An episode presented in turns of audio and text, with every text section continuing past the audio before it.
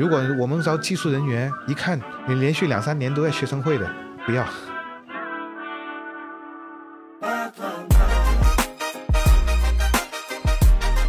我觉得你们很苦逼。对，确实，这只是说出我的心声了。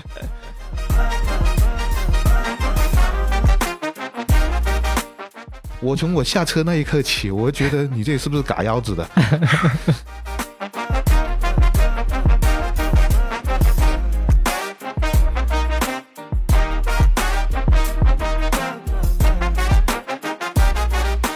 ？Hello，大家好，欢迎来到 Stepy 开小差，我是 Stepy 的阿正。然后今天我们邀请到了一位既是行内又是行外的人士，李老师。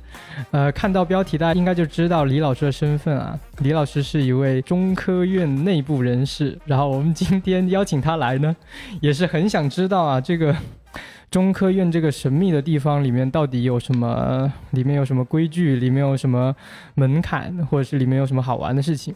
然后我们先让李老师介绍一下他自己呗。呃，其实没什么好介绍的哦。啊，对啊，就普普通通一个人。啊，哎，那你当时是怎么就是能够去到中科院呢？呃，南方人才市场。南方人才市场。对，那时候还没有 像现在智联啊、嗯我要 job 啊这些东西啊，嗯就是去南方人才市场 见到刚好有人在招聘，然后就随便投简历。当时我也不记得有没有投到这个简历了啊。嗯，对，因为我们外人来看哈，就是你看哇，要去到中科院，那是不是学历要很高，然后要很多的一种研究背景之类的？你能不能介绍一下你大概是什么一个 level，什么一个背景？呃，其实看你做什么样的工作或者什么样的方向，嗯，没有说一定说是你要呃什么多高学历啊或者怎么样的。嗯，如果不高学历的话，可能在一些专业方面你可能是要比较强的，比如说有些可能需要有电气方面呐、嗯编程方面呐、这方面的话，可能你就你哪怕不是说什么九八五二幺幺九八五二幺幺的，你可能只是普通的本科，甚至你是专科的，你都可以。是吗？，对，因为呃，其实科学院里面是有很多研究课题的，他会根据不同的研究课题来招聘不同的人才，这样子。嗯对，你是大学的时候在哪里读的？在啊广州吗？在广州啊，大大学在广州，在广州啊，但但那个时候中科院的招聘的要求会是大概是什么样的？嗯也没有说是要一定要说九八五二幺幺了，哦，对，也没有了。那现在呢？现在会不会很严？嗯，其实都会有那句话，优先，啊，任何的招聘都会写的优先，但是没有说一定会，因为为什么呢？其实很多并不是说名不名不名牌大学，其实有时候我们招聘这么多年招聘下来用的人的话，其实你会发现有一点，不管他什么大学，他必须在大学里面有没有跟导师，他有没有读研也好，他哪怕他没有读研，像广工里面有一些同学，他是跟老师有去参加比赛的，那种人反而是我们最想最想要的人。哦，，对，因为他们是有经验的，或者有这方面东西，理解起来不难的。嗯，对我们其实更喜欢的是招这样子的人，跟他是不是九八五二幺其实并没有说太大关系了。原来中科院也是这样，对啊，都是一样。想要有实际经验的。其实你们也是吧？我们其实也是，我们也对学历也没有什么要求。对啊，如果他学历好一点的话，他所理解的能力？而且我们就算招人的话，你哪怕是比如说你华工的，我也要看你绩点分数的呀。如果我们招技术人员，一看你连续两三年都在学生会的，不要。因为他们会可能去学生会分散他的精力，对吧就这种。学生会啊，你你可以发现呢，如果他第一年在学生会，那没所谓，因为刚进学校什么也不懂，去了。是如果他真心在学习上面去研去扑身心在这个方面上面的话，他肯定不会去参加学生会。呃，对，嗯那你当时去的时候投这个简历，会不会觉得啊，我就是试一试，大概率应该不会选到吧？因为是中科院我我刚刚说了，我还真当时我连投了他我都不记得了，啊。因为那时候去人才市场，就一圈，就我很懵的就往那递了简历，一看说哎好像跟专业有点相关哦，就递过去，然后就坐这里聊聊聊聊聊聊完了以后就 offer 给到了，对，当时聊了好几家呢，然后就打电话给我，我就想到，就像刚你说的嘛，你说那个什么，是不是一个很高大上的地方？当时心里就被，哎，觉得不错嘛，啊就去了。当时你觉得你是什么优势才能进去？我还真不知道哎，还不知道。我真不知道，我真不知道，我连我聊聊了什么我都不知道，懵的嗯、啊，就这样子丢丢简历过去。你之前有没有一些那个专业的，比如说去比赛啊，还是一些实际经验？没有没有。没有，哦，那可能当时是真缺人了。呃 也有可能真缺人了，也有可能真缺人了嗯。我也不知道为什么会进去，就是这样进去了。那你们现在在面试的时候就会考考核刚才你说的那些？对，会考虑一些东西啊，嗯就任何东西其实都是明就重点大学会优先，嗯，但并不是唯一的标准嘛。嗯，对啊，你重点大学，但是你绩点分数很低，才二点几那种的，我们不要了嗯啊。哪你比如说你是差，不是说差，就是说没有说九八五二幺幺的大学，但是你绩点分数高点的，我们都会要。嗯而且还说他，我们平时面我们会有二面的时候会让你说，你说你懂三维这一块，你又会用很多软件，UG、Polo、EA 你都会用，那你现场画一个图给我们，一个小时或者多少个小时，我给一个要给个题目给你，你能够做出来，那说明你这个人很不错嘛。嗯，对，哪怕你专科的，我也要大专的，甚至专升本的，我们都要。对，并没有说一定是说要这方面的人。不过你们这个学生会的这个观察是怎么来的？我觉得还挺挺有道理的。呃，学生会其实我们有时候也会招学生会的，像我刚刚说的，如果我们招一些，呃，像做市场推广的，嗯，或者是像招像你们这样的人的话，嗯我们就会看了，如果他没有参加过学生会的，或者没参加过任何的课外活动的人，我们不会要的，啊，因为他们不知道这些东西。但是如果向外的这种对，如果向外的，我们就其实就看要求，因为你那个怎么发现呢？因为自己也读过书，也知道嘛。嗯如果你天天参加学生会的话，而且你绩点分数又不高的话，你可能根本就没有在心思在学习上面。你说你过来了，在搞研发，在像我刚刚说的，你沉下个三五年时间在搞这个东西，我觉得不是没有可能，但是希望不是很大了，也不用浪费大家的时间吧，特别是耽误他们的青春，多不好。嗯，对啊嗯，挺厉害的。这个这个，那你们公司一般面试的话也会参与对吧？你也会参与。呃，会会参与，嗯不是全部参与，但大部分阿面或者说有时候人不够都在忙的时候，可能校园招聘的时候也会去。哦，对，但是现在我们很少校园招聘了，对，因为现在不好招啊，校园招聘、啊、好招，不好招，还是说不用不用那么多人？不是不用那么多人不好招，不想来？不会吧？中科院的名头耶呃，。我们的薪酬其实并不高嘛，嗯，你是要靠你的积累或者怎么样来让你的薪酬达到一个部分的，就很有可能说，因为现在你可能去做个直播，或者说你去做个别的什么东西，可能来钱会更快一点。嗯对吧？或者说像你搞个咖啡店，或者说你去搞个家人资助一点，你搞个什么店面卖个什么东西，嗯你可能说对你可能上班时间就舒服，没有做这么多条条框框，而且还不用那么累。嗯，对，方便透露一下吗？就是如果刚进去的话，实习生会大概是什么一个待遇？很低哦，哦，就五六千而已哦。实习生待遇五六千，对，五六千而且你们招的可能会先去那种比较好的学校去看，也不一定，其实不分好差了，不分好差了，就是很多人就会被一些大厂所误导了。你像广州最大的大厂不就唯品会嘛？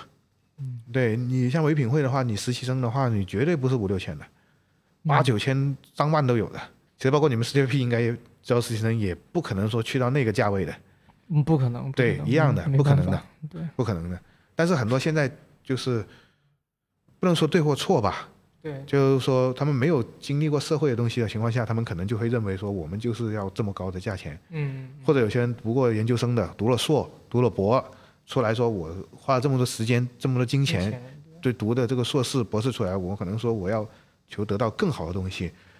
其实可以有更好的东西，并不是说很多人，包括除非一些无良的私人老板哈，嗯。其实不管国公国企还是私企都好，其实并不是大家老板给不出这个钱，而是你值不值得给这个钱。就像你来应聘的时候，我看到你好像学习成绩也不错，嗯然后好像哇华工的，但是你跟我说你要一万七的一个底薪，嗯嗯我还真不知道你能干什么，就给你嗯，一万七了有点。悬，对，有点悬，就不敢去冒这个险。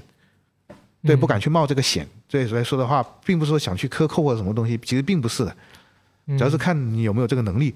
如果说你说你在这里干的东西干得好了，别人觉得说缺少了你不行了，那你别说一万七了，因为你带给老板的利益，除非他真的是一个没有格局的一个老板，嗯嗯，那这个你也可真的可以趁早走了。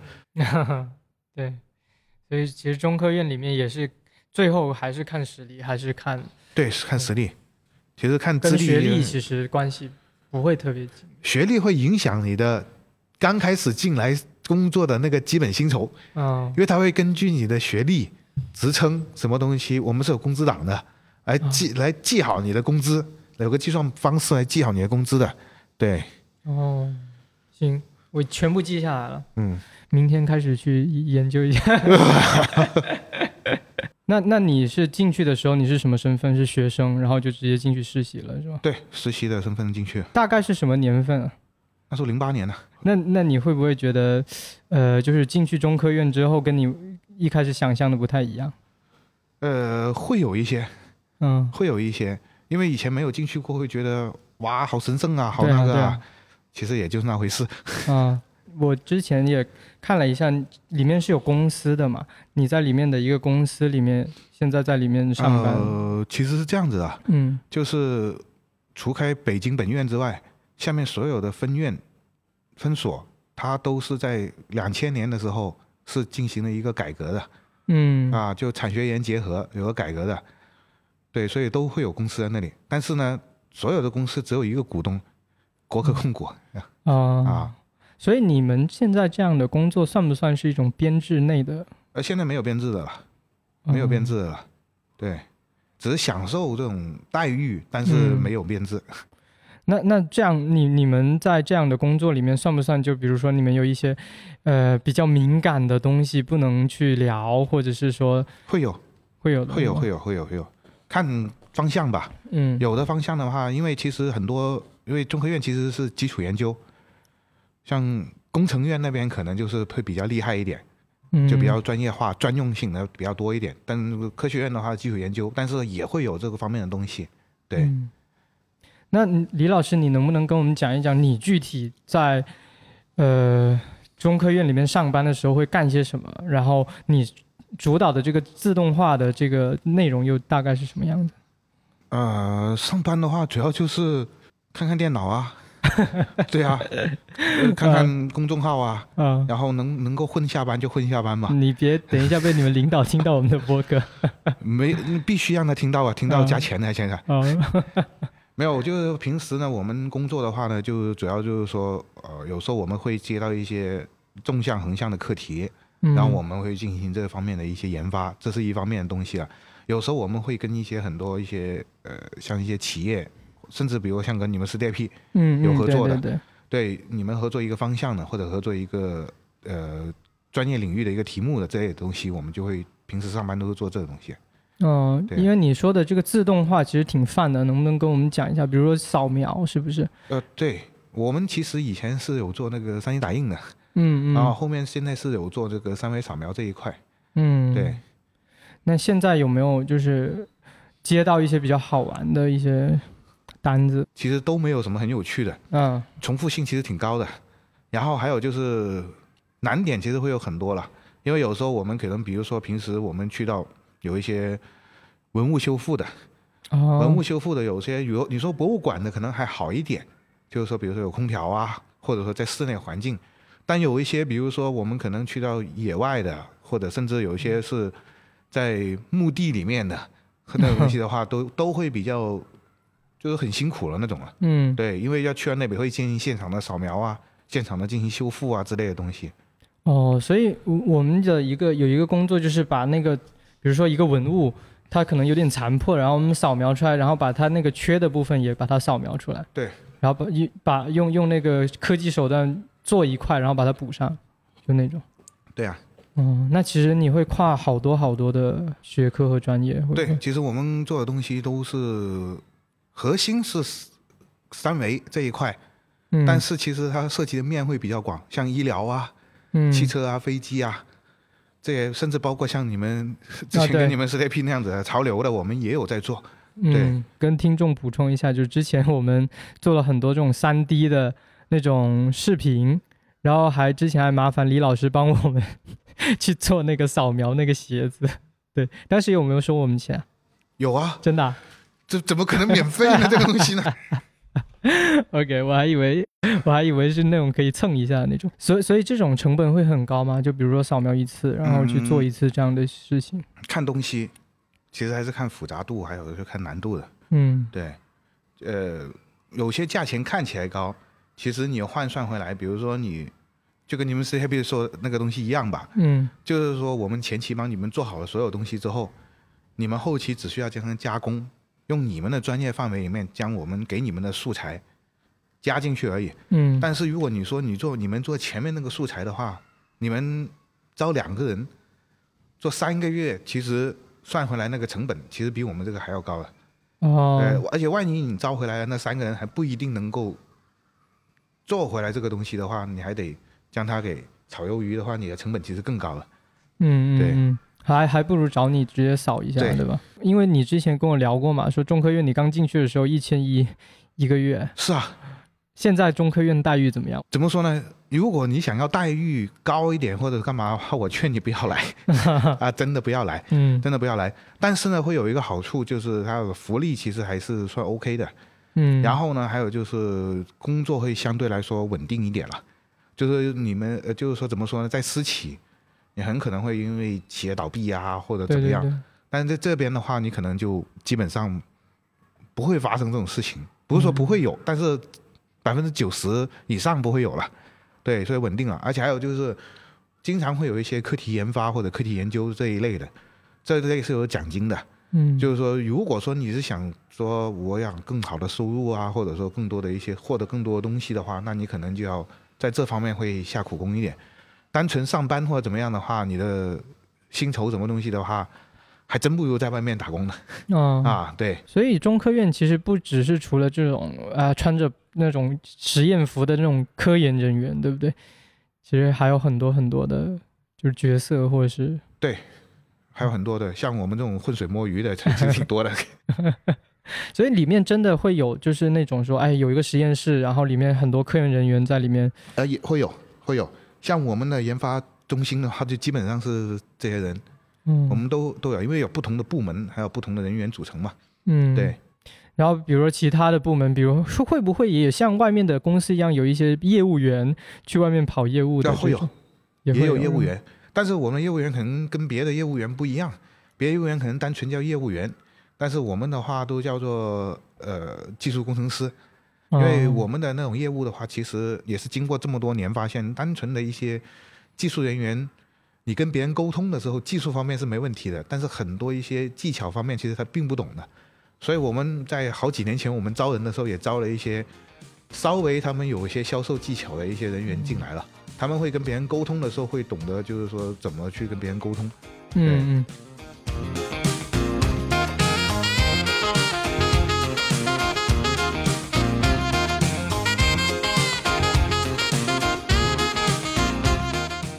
我们之前聊了一下，然后发现你其实非常不推荐年轻人来中科院试一试，对不对？不太推荐。嗯，为什么？怎么说呢？因为现在年轻人比较浮躁了。你如果说是想要收入很好或者怎么样的话，短期内收入很好的话，其实中科院真的不适合的，嗯真的不适合。它适合的是那种你可能想学到更多的东西，会有更多的经验，你能够在这里沉下心来，起码三到五年，适合这样的人，这样的年轻人的话，其实还是推荐的。对，嗯当然我不是说浮躁不好，能够赚快钱还是快点赚，我还是这种观念哈，能够赚快钱还是快点赚的。嗯嗯，对，因为你不知道某个行业或者某个东西三五年之后到底是一个什么样的光景，所以能够赚快钱还是快点赚。嗯对，只不过是如果说是你是想说，像我刚刚说的，能够沉下心来三五年来学一个东西，或者说来体验一个东西的，那你还是可以来的，嗯，因为它带给你的东西是外面你工作可能给不了你的。如果在中科院里面工作，会不会，呃，就是没有那么多的呃职场规则啊，那种办公室政治那种东西，呃，会有。也会有。人的地方就有江湖嘛，啊，哈、都会有，但是呢，可能说没有说别的地方那么多吧。嗯，相对来说没有没有那么多吧，因为还是一个比较看重你能力的一个地方。对，像嗯。我们很多有一些呃老同志，他们可能说那个脾气比较火爆，对着领导也是那种呃，不理不睬或者怎么样的。但是他有如果能力出众的话，一般来说的话，他的晋升或者什么东西并不影响。但是还是那句话，有人的地方就有江湖，嗯你这个职场的东西是永远避不开的。对那你会不会就是像大厂一样去什么，比如说鼓励加班啊，然后有那种说啊，不鼓励加班，不鼓励加班，因为为什么？我们没有加班费啊 啊，对，所以不鼓励加班。对？OK，啊，对你到点了就赶快走吧，对，不然的话你还浪费电费了。那那你们工作会有这种，就是说你们日常的工作我不知道，就是它会是类似于那种呃经常要拉满，然后你可能要熬夜去做一些活的，还是说你是更像是编制内的那种？哦，我今天可能朝九晚五，我打卡下班就行了那种。呃，两种其实都有。怎么说呢？就是有工作比较急的时候，或者那个工作量比较大的时候，可能你就会拉满。嗯呃，如果没什么事情的情况下，没什么工作的情况下，那肯定到点打班打卡下班了。哦，对，那你们有没有说那种 KPI 绩效的？有也有的。都有的，都有的。比如说你打个比方，像考察我一样，那你们领导的这个部门领导的这个课题，今年要完成多少个项目，要完成个多少东西，都这个都有要求的。那当时进去的时候，你会就是你是你的预想是那种哦，中科院应该是，呃，一种学术性的气氛，还是说你本来就知道它可能会是像一个公司一样企业式的管理？哦，我进去的时候跟你刚刚说的那样子，我以为是学术氛，但它也有学术氛围比较重的地方，嗯，但是也有像外面运营公司一样在弄的东西都有。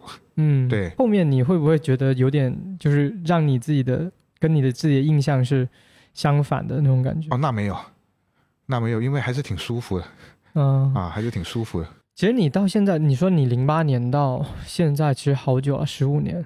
差不多十五年。对，中间就没有想过说，哎，我去别的地方干，没有这么舒服吗？在里面，刚我说嘛，挺舒服的 啊。看来是非常适合你。对啊，因为怎么说呢，干的东西是自己专业的东西，嗯然后也在不停的学习很多一些新的一些领域或者自己以前没有接触过的东西。所以说，在这个过程中，我其实是挺开心的，所以也就没想过会去离开过这里。因为虽然说也有人曾经有人招聘，或者说就是说想叫我跳槽啊，或者怎么样的，呃，薪酬肯定是比现在高了。嗯对，反正也是借着你这个平台跟老板、领导施施压嘛。嗯对，薪酬还是比较高的，但是呢，可能很多东西可能说跟这里是没办法说去匹配的，比如说像支持啊，像有时候我们呃，包括研发一些东西的时候，需要一些，不管是资金也好，或者人员也好，或者说是一些物件也好，其实是外面很多公司是，除非是很大的大厂，不然的话是没办法去给到你的。但是这里是能够给到的，这就跟你真正想去做这个事情，就沉下心去研究这个方向的话，嗯其实是很有帮助的。所以来说的话，就是我觉得还挺舒服的。咱们去上班的时候是专业对口的，是吗？呃，我们也有很多专业不对口的人，呃，可以专业不对口，可以专业不对口，就比如我这种也可以去试试看。只要你肯，我都说了，只要你肯沉下心来学习，嗯因为你专业不对口，说你不可能说你能够完成多少项目的，那你可能薪酬可能就会受到你的收入就受到了缩水或者影响，除非你肯接受这样的东西，那没有问题的，哦，就中科院上班都可以专业不对口的。可以啊。就我们其实也很多是完全不相关的。嗯首先来说的话呢，中科院也需要很多不同的一个人员，就跟我们其实我们也需要有市场推广，我们也需要像你们这样有视频剪辑啊，嗯，有那种拍摄啊之类的这种人才，我们也需要有的。因为我们中科院这么多年的话，其实呃，我不知道你有没有关注过我们那个 B 站上面的二次元的中科院物理所。对，其实他像我像这种单位的话，我们都有在招像视频剪辑啊，包括像文案策划呀、公众号该怎么做呀，对，该怎么引流啊，其实我们都有在招，现在都有在招这样的人的。嗯，这个的话，其实跟我们完全就是不相关的人员了。而且很多人来应聘的时候也没想到我为什么来你这里是做这个东工作的，或者说我是来这里来应聘的。其实现在我们都在改变，在来做这个东西。现在中科院会有那种说，哎呀，我想要拥抱年轻人那种感觉吗？如果想做 B 站啊，然后做有啊，有啊，有啊。是因为想要有这种就是更年轻的这种呃员工进来，然后更年更多年轻人关注到像你刚刚那种想法说法，就是拥抱更多的一些年轻人进来。第二的话，其实也是我们是做基础科学的，基础科学的话，其实什么就是就是还是走进日常生活日常生活嗯里面去了嘛。对，老师，你可以跟我们就是跟听众分析一下基础科学到底是个什么，具体有什么领域？呃就是你生活里面其实用到的东西很多，就是属于基础科学啊。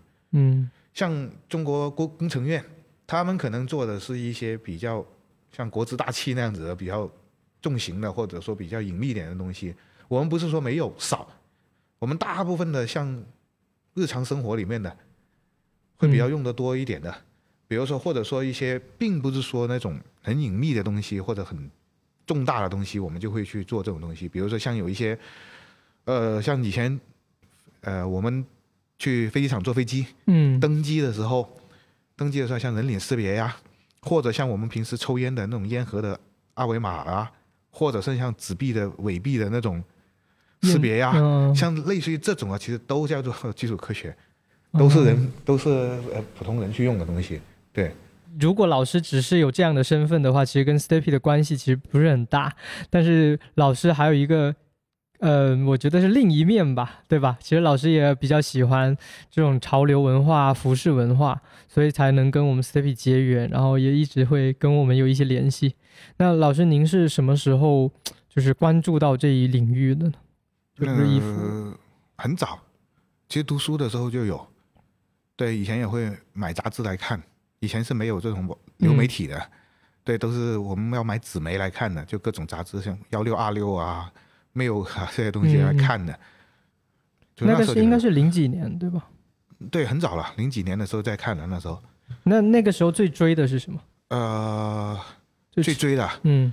我印象最深刻的，我那时候追的是 e v 雪。啊。啊，对，因为陈冠希那时候穿的，啊，就那个大海鸥的，对，但是穿买不起，那个时候买不起，没钱啊，嗯。学生时代没钱。嗯。对，那时候还去买过，呃，那时候还永远很记得很清楚，去上下九买了翻版的，呃，然后你这个东西就是大学的时候感兴趣，对，然后工作之后，比如说你有一些一定积蓄了之后，还是会继续，是的，因为其实最主要是想怎么穿可以让自己看起来不那么胖。对，因为我我又矮又胖又黑嘛，就要看起来怎么显得不那么胖，不那么矮，不那么黑。对，嗯，因为有很多我感觉有很多年轻人，也不是年轻人啊，很多人都是这样，就是可能年轻的时候会喜欢这个东西，但是，呃，大了之后，可能就被生活磨灭掉了这种爱好，我觉得是会的，因为你很多精力你没办法去研究或者去干这个东西。嗯，但是其实我觉得也不需要去花精力，因为我们不是像你们这种专门干潮流这一块的。嗯，嗯其实我觉得很多人感兴趣，或者包括我自己感兴趣的点是什么呢？就像刚刚我说的，其实就是自己穿的舒服，嗯嗯，让自己穿的舒服，穿的看起来比较得体、好看就 OK 了。就我听说您之前也是那种，其实挺进阶的玩法啦，会到日本、到香港去买好多好多衣服回来，对吧？那个时候是什么时候开始的呢？就从上下九时代，然后为什么会到后来？其实呢，原来也是在一些买手店先来买的，原来呢是在买一些就是说可能国内的一些品牌，嗯，因为没有些渠道去接触到外面，你也没出出去嘛，你也没出去的话，那你当时也不知道有这么多买手店的情况下，你可能是没有接触那么多的。后面是接触了一些买手店之后，也经过他们一些推荐穿的衣服，或者说穿上去之后，发现因为发现你一些质量也好啊，或者说版型也好啊，或者怎么样的话是比较适合自己的，然后才慢慢开始去嗯，呃去关注和发展这一块。那什么时候第一次去，比如说去日本吧？那时候啊，嗯，诶幺幺六年吧，那时候。兴不兴奋？那个时候，兴奋。第一次一下飞机去了酒店之后，放下东西，马上就跑到元素去了。啊，对，很兴奋那时候。那个时候有没有做很多攻略啊？就是我今天要逛哪个哪个店，有有一圈逛下来。当时买了最贵的衣服是什么？记不记得？最贵的，呃，一件大衣三本钥匙最贵的。对，但是其实那时候也只是因为喜欢了。其实并不适合我。嗯，现在也有点后悔，那时候很后悔，后悔到现在，我不应该买，因为不太适合我。嗯，但是你说转手卖掉吧，也不舍得了。也不是说，第一不是说缺不缺这个钱的问题，就是说不太舍得啊。嗯对，嗯，有一段回忆在上面，对是吧？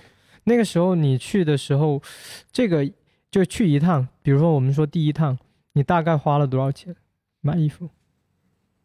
呃，因为我不单只买衣服，还买了很多东西，带上都所有东西的话，其实第一趟的话花了差不多十万块钱吧。十万块，对，十万块钱。对 就真的装了四箱是吧？对，说的因，为很多时候那时候第一不懂，那很不不懂，就很多东西看得很新奇，然后那时候一时就没刹住手，因为那里 那个地方你也去过，知道有涉过有毒的地方，所以就没刹住手。嗯对，现在回想起来是是觉得自己有点傻的，啊、而且有点也有点后悔的。第一次真的，后面才会慢慢去做一个详细的计划，也就是那时候才开始接触到你们 Step 嘛。那时候很多时候还没形成自己一个意识，就觉得说，哎，这个东西看起来好看，但是适不适合自己，其实没有是对嗯打个比方，买回来一箱东西，里面有半箱可能只是当时一时冲动啊，然后，然后你当时去的话，是就是有一种会不会有一种报复性消费的心理？就我终于到日本了，哦，没有，我一定要买。那没有，那没有，只不过是看到了呃很多自己以前曾经怎么说呢，跟你说的报复心也不太一样吧，就是看到了自己曾经想要的东西，但是观念可能时代也变了，可能年代也变了，就觉得可能那时候喜欢，现在已经不喜欢了。嗯，对，那你觉得哈，老师？呃，因为你看我们两种人其实是可以说是很相反的，因为对你来说，可能你有一份自己的工作，然后日常是喜欢这个文化的，喜欢这种东西的，然后对于我来说是这种完全需要投入到这个东西里面的。你会觉得，呃，爱好跟工作这个关联性，不主要是它是强相关的，或者是它不相关，你觉得哪一个会更好一点？我觉得还是看个人。像有的人的话，他可能说我工作的东西跟我是最感兴趣的东西、爱好的东西在一起的话，他会工作的很开心。也像我的话，其实我觉得真的无所谓。你觉得哪种状态更适合你？就比如说你很我现在的状态很适合我。对，就是我平时我休闲的时候，或者我工作忙完一段时间之后，我可以通过这种方式来，不管是释放自己压力也好啊，或者说是我能够说得到一些另外一种爱好也好，嗯，因为人的爱好其实也不调止只有一个的嘛。对，所以来说的话，其实我觉得哪种其实并没有说很那个，主要是还是看每个人的个人。有的人可能说我干的活跟我的爱好不一致的情况下，他可能会很痛苦，会很难受。嗯对，其实还是看你自己适不适合这份工作而已。嗯，对，其实跟跟爱好没什么关系。那那你会不会觉得就是我们这一种可能在外界看起来会，哎，有一点点光鲜亮丽的那种感觉，就是我们在做创意人士啊这种，啊没有啊，我觉得你们很苦逼，对，确实，这只是说出我的心声了。因为嗯就像我刚刚说的嘛，我们工作其实有些东西跟你们是有点像的。嗯、也要去外面帮别人去做东西或者怎么样，其实我觉得是很苦逼的。你们应该更苦逼，你们嗯对，经常忙了大半夜，忙了一夜的东西，忙出来之后，因为甲方爸爸一句话，你们可能要通宵又得改了，嗯，全部推翻来改。其实我觉得你们更苦逼，很苦逼的，我觉得很苦逼的。而且今天还到我们公司一看，发现是个皮包公司的感觉？你你就像你刚刚说的，你说我反差大啊，嗯我觉得你们更，我觉得你更应该做期节目是说你们反差大。嗯，我从我下车那一刻起，我觉得你这是不是嘎腰子的？对，跟观众就是说一下背景吧，因为我们的公司在一个批发市场里面。然后今天李老师也是第一次来到我们公司，因为之前我们的接触都是，呃，在外面嘛，然后或者是说在微信上聊。然后今天终于见到了 Stepy 的那个总部，一看原来是一个，好像是个黑网吧一样，是吧？没有了，也还是可以帮你们卖下广告的。嗯，对啊，已经帮我们准备好了啊那个文案了，是吧？你想一下，两秒钟可以到达抽烟现场，五秒钟上厕所，一分钟日用品一条街，五分钟江燕路、江泰路 CBD，十五分钟通城诸城 CBD，这样的工作单位你去哪里找？对吧？旁边三甲医院林立，嗯，对啊，生活配套齐全，对啊，在这里工作，要顺便在这里买房生活，其实挺好的。嗯，看来因为李老师最近在研究这个买房的事情，现在整个思维都是这种房地产思维了，挺好的。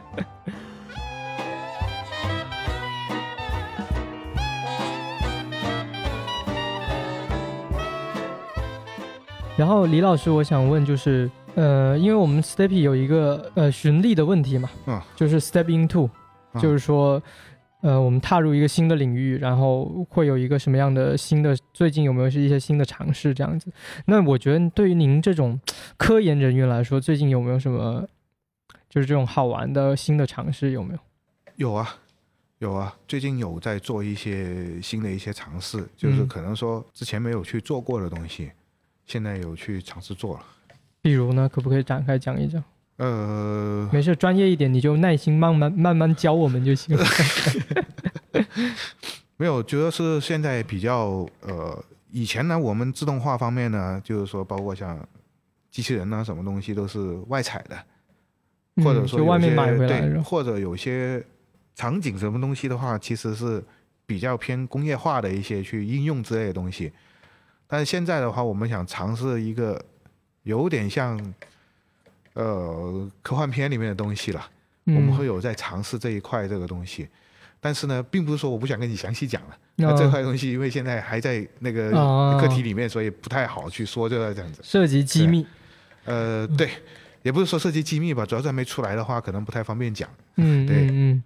诶，那我之前看你们是不是还会有一些就是那种帮别人去检测那个机器的？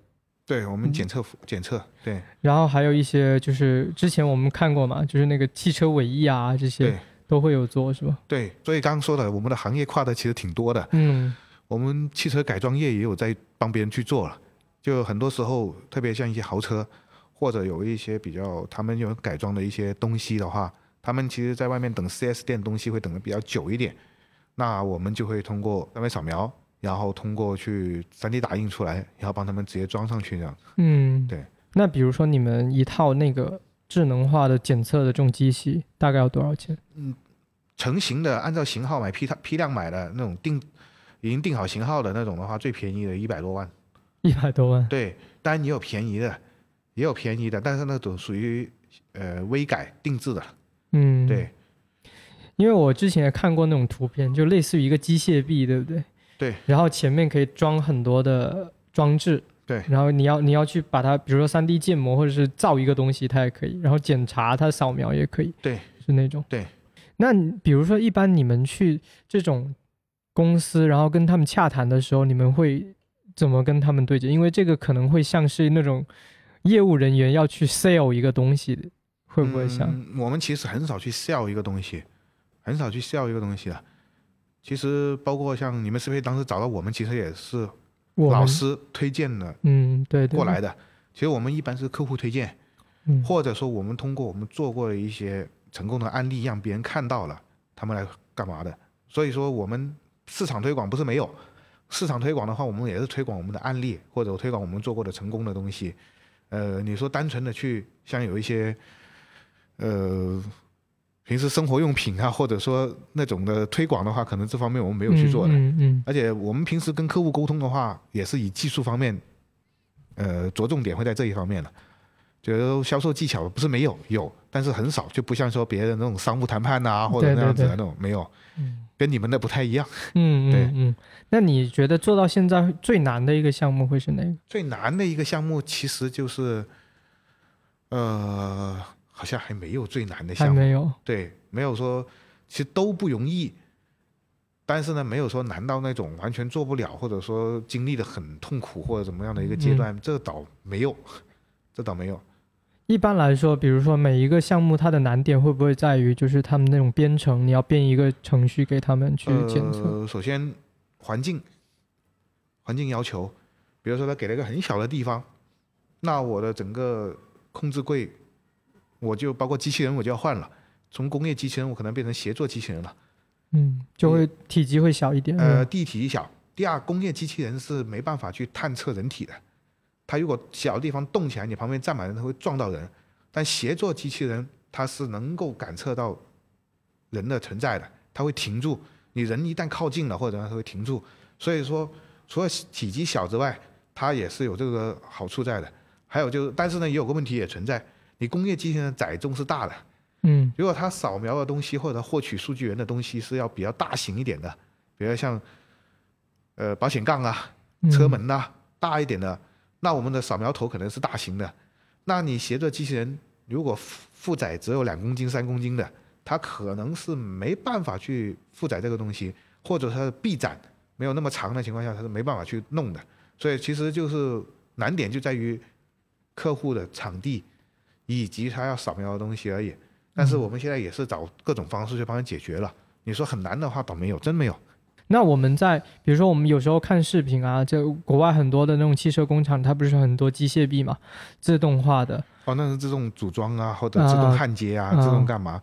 呃，其实自动化很多人在做，我们做的是自动化检测这一块。哦。自动化组装啊，自动涂胶啊，打磨啊那一块没有做。对。那种是会不会说那种的？条件会要求的会更高一点，嗯，其实差不多的，一样的，难点其实都是差不多的。你像自动化打磨的，你每个物件的不一样，你的进口包括你的那个要磨掉的那个东西都不一样的话，它的调节也难的。所以来说的话，其实大家难点都差不多。对，其实我们不只负责检测，我们还会修复，对不对？比如说一个东西它可能误差太大了，我们还要帮它消掉一点或者怎么样。哦，那个呃，修复这一块是这样的，修复的话可能用在车企上面比较少。哦，车企的修复很少。我们像修复的话，一般用于刚刚像说的文物类啊、科教类啊，就这种类似于这样的物品啊之类的东西会比较多一点。嗯，对那比如说文物科教这种，是不是一般来说不是那种企业会找你们？嗯，文物的大部分是博物馆。博物馆。对，博物馆。因为博物馆除了文物修复之外，他们还做那种呃三维虚拟的那种呃参观那种博物馆的。哦，对对对对对，也是就会会让你们对，我们会做，嗯我们会做，我们会做那种呃虚拟影像化的东西。嗯，然后不是之前很火，就是那种说三 D 逛博物馆啊那种是吧？对，类似于这样子。嗯，所以里面的物件就会让你们扫描，然后去我们扫描之后，我们帮他们搭场景。嗯，搭完场景之后，我们会帮他们做一套软件，看他是想一个怎么样的，他是放到网站上面让人是网上来参观呢，还是说有人戴上 VR 眼镜，站在跑步机上面或者在什么来进行参观？对，也是看他的需求，他要求我们来搭场景、做软件都做的。那如果一般来说在公司里面，你们是可以自己去提一些研究方向的吗？还是说上面会直接给你们？呃。上面会给自己也会提，比如你你你之前有没有一些提过一些什么样的案例？有啊，像我们说的视觉检测啊，哦，就是我们自就是我自己提的。哦，啊，对，因为也是平时跟客户的一些沟通中，他们觉得说我我们是只是平时只是物品的一些行为公差或者减肉多肉的一些呃呃检测而已嘛。那我平时我的像我的不管是汽车行业也好。或者像华为他们的机壳上面，我的你只是检测我有没有裂缝，有没有凹陷，但是我有划痕呢，或者我生锈了呢，啊，这种的话是没有做的，所以当时这一块的也是自己提出来去做了。哦，就是比如说它是表面上有一些污染，或者是有一些哎对破损，我们之前是只能够感受那个物体的形变，对，但现在是外外面的这一层也能检测到，对，哦。很厉害啊！那这个是不是很难去做一个？就从零开始做的话，难，这个稍微难一点，因为呃，做这一块的有一个很厉害的公司，也是国外的基恩士，他是很厉害的，他做这一块很厉害的。我们做的话，只是跟他竞争是竞争不过的。又论技术来说，说的很坦率一点哈，竞竞争是竞争不过的，只不过是说我们在。某些方面的应用上面，可能说因为价格原因原因啊，以及它应用没有说那么多情况下，那我们是能够符合的。嗯，视觉检测是不是你要要求一种，比如类似人脸识别那种技术？呃，说简单一点吧，嗯，你拿个高清相机拍一下你这台电脑 笔记本电脑的表面，然后软件通过你这个相片来分析你哪里有划痕，你哪里的漆没有涂好。哦，当时这些编程啊这些东西也是你开始研究的嘛？对，除了这个编程之外，你还需不需要去了解一些，比如说器材上面的这种要力学的一些要要要东西？都要去了解，都要去了解，不然的话你没办法整个结合在一起。嗯，那全算是很很很全面的一种 一种工种了。就你要研究没办法学那么多东西，没办法，主要还是穷嘛，对吧？第一，嗯请不了那么多人，嗯不然的话分了自己奖金；第二，自己多学点，那你的领领导就更不好炒你了嘛，啊，对对吧？嗯，主要原因还是因为穷 就像刚才我们看那个 Why do you go to work 一样，啊，你第一，句话就是穷。穷嘛。我我如果有房呃，在广州有两三套房子的本地人，那我干嘛不躺平？嗯，呃，我也想躺平的，谁不想躺平？舒舒服服的，对不对？哦那我们现在其实说这么大，说说说这么一圈啊，你会不会觉得最后我们刚才说我们因为穷，我们因为呃想要想要可能想要更好生活之类的，想要赚更多的钱，但是我想问就是这个行业对你来说，你会不会是因为真心喜欢才在这里面？就是我们抛开这种打打开玩笑的这些，啊、半真心吧，嗯，半真心吧。另外一半就是刚刚说的穷嘛，就一一方面是穷，另一嗯，方面是其实我们自己的擅长或者对这个对擅长。感兴趣。你还是喜欢的，嗯，，对，只不过是你说完完全全为了喜欢的话，那没有这样子，因为你干了十几年也还是有点乏的。嗯对。嗯嗯，行吧。那其实今天我们聊的也一个小时也挺多的了，啊然后聊的也更加了解李老师了，因为我之前跟李老师也只有一面之缘嘛。对然后看看以后慢慢我们还可以做更多的对，互动和内容，好吧？嗯然后今天我们 Stevie 开小差，我们就开到这里了。其实我为什么会答应来跟你聊哈，嗯就是跟你聊完了之后呢，如果你老板听到了之后呢，知道我们能做什么了之后呢，他会不会将更多的项目带给我来做？有可能，有可能，我今晚就推给他听，好吧？好，那今天这一期开小差我们就这样了。好，好，拜谢谢拜。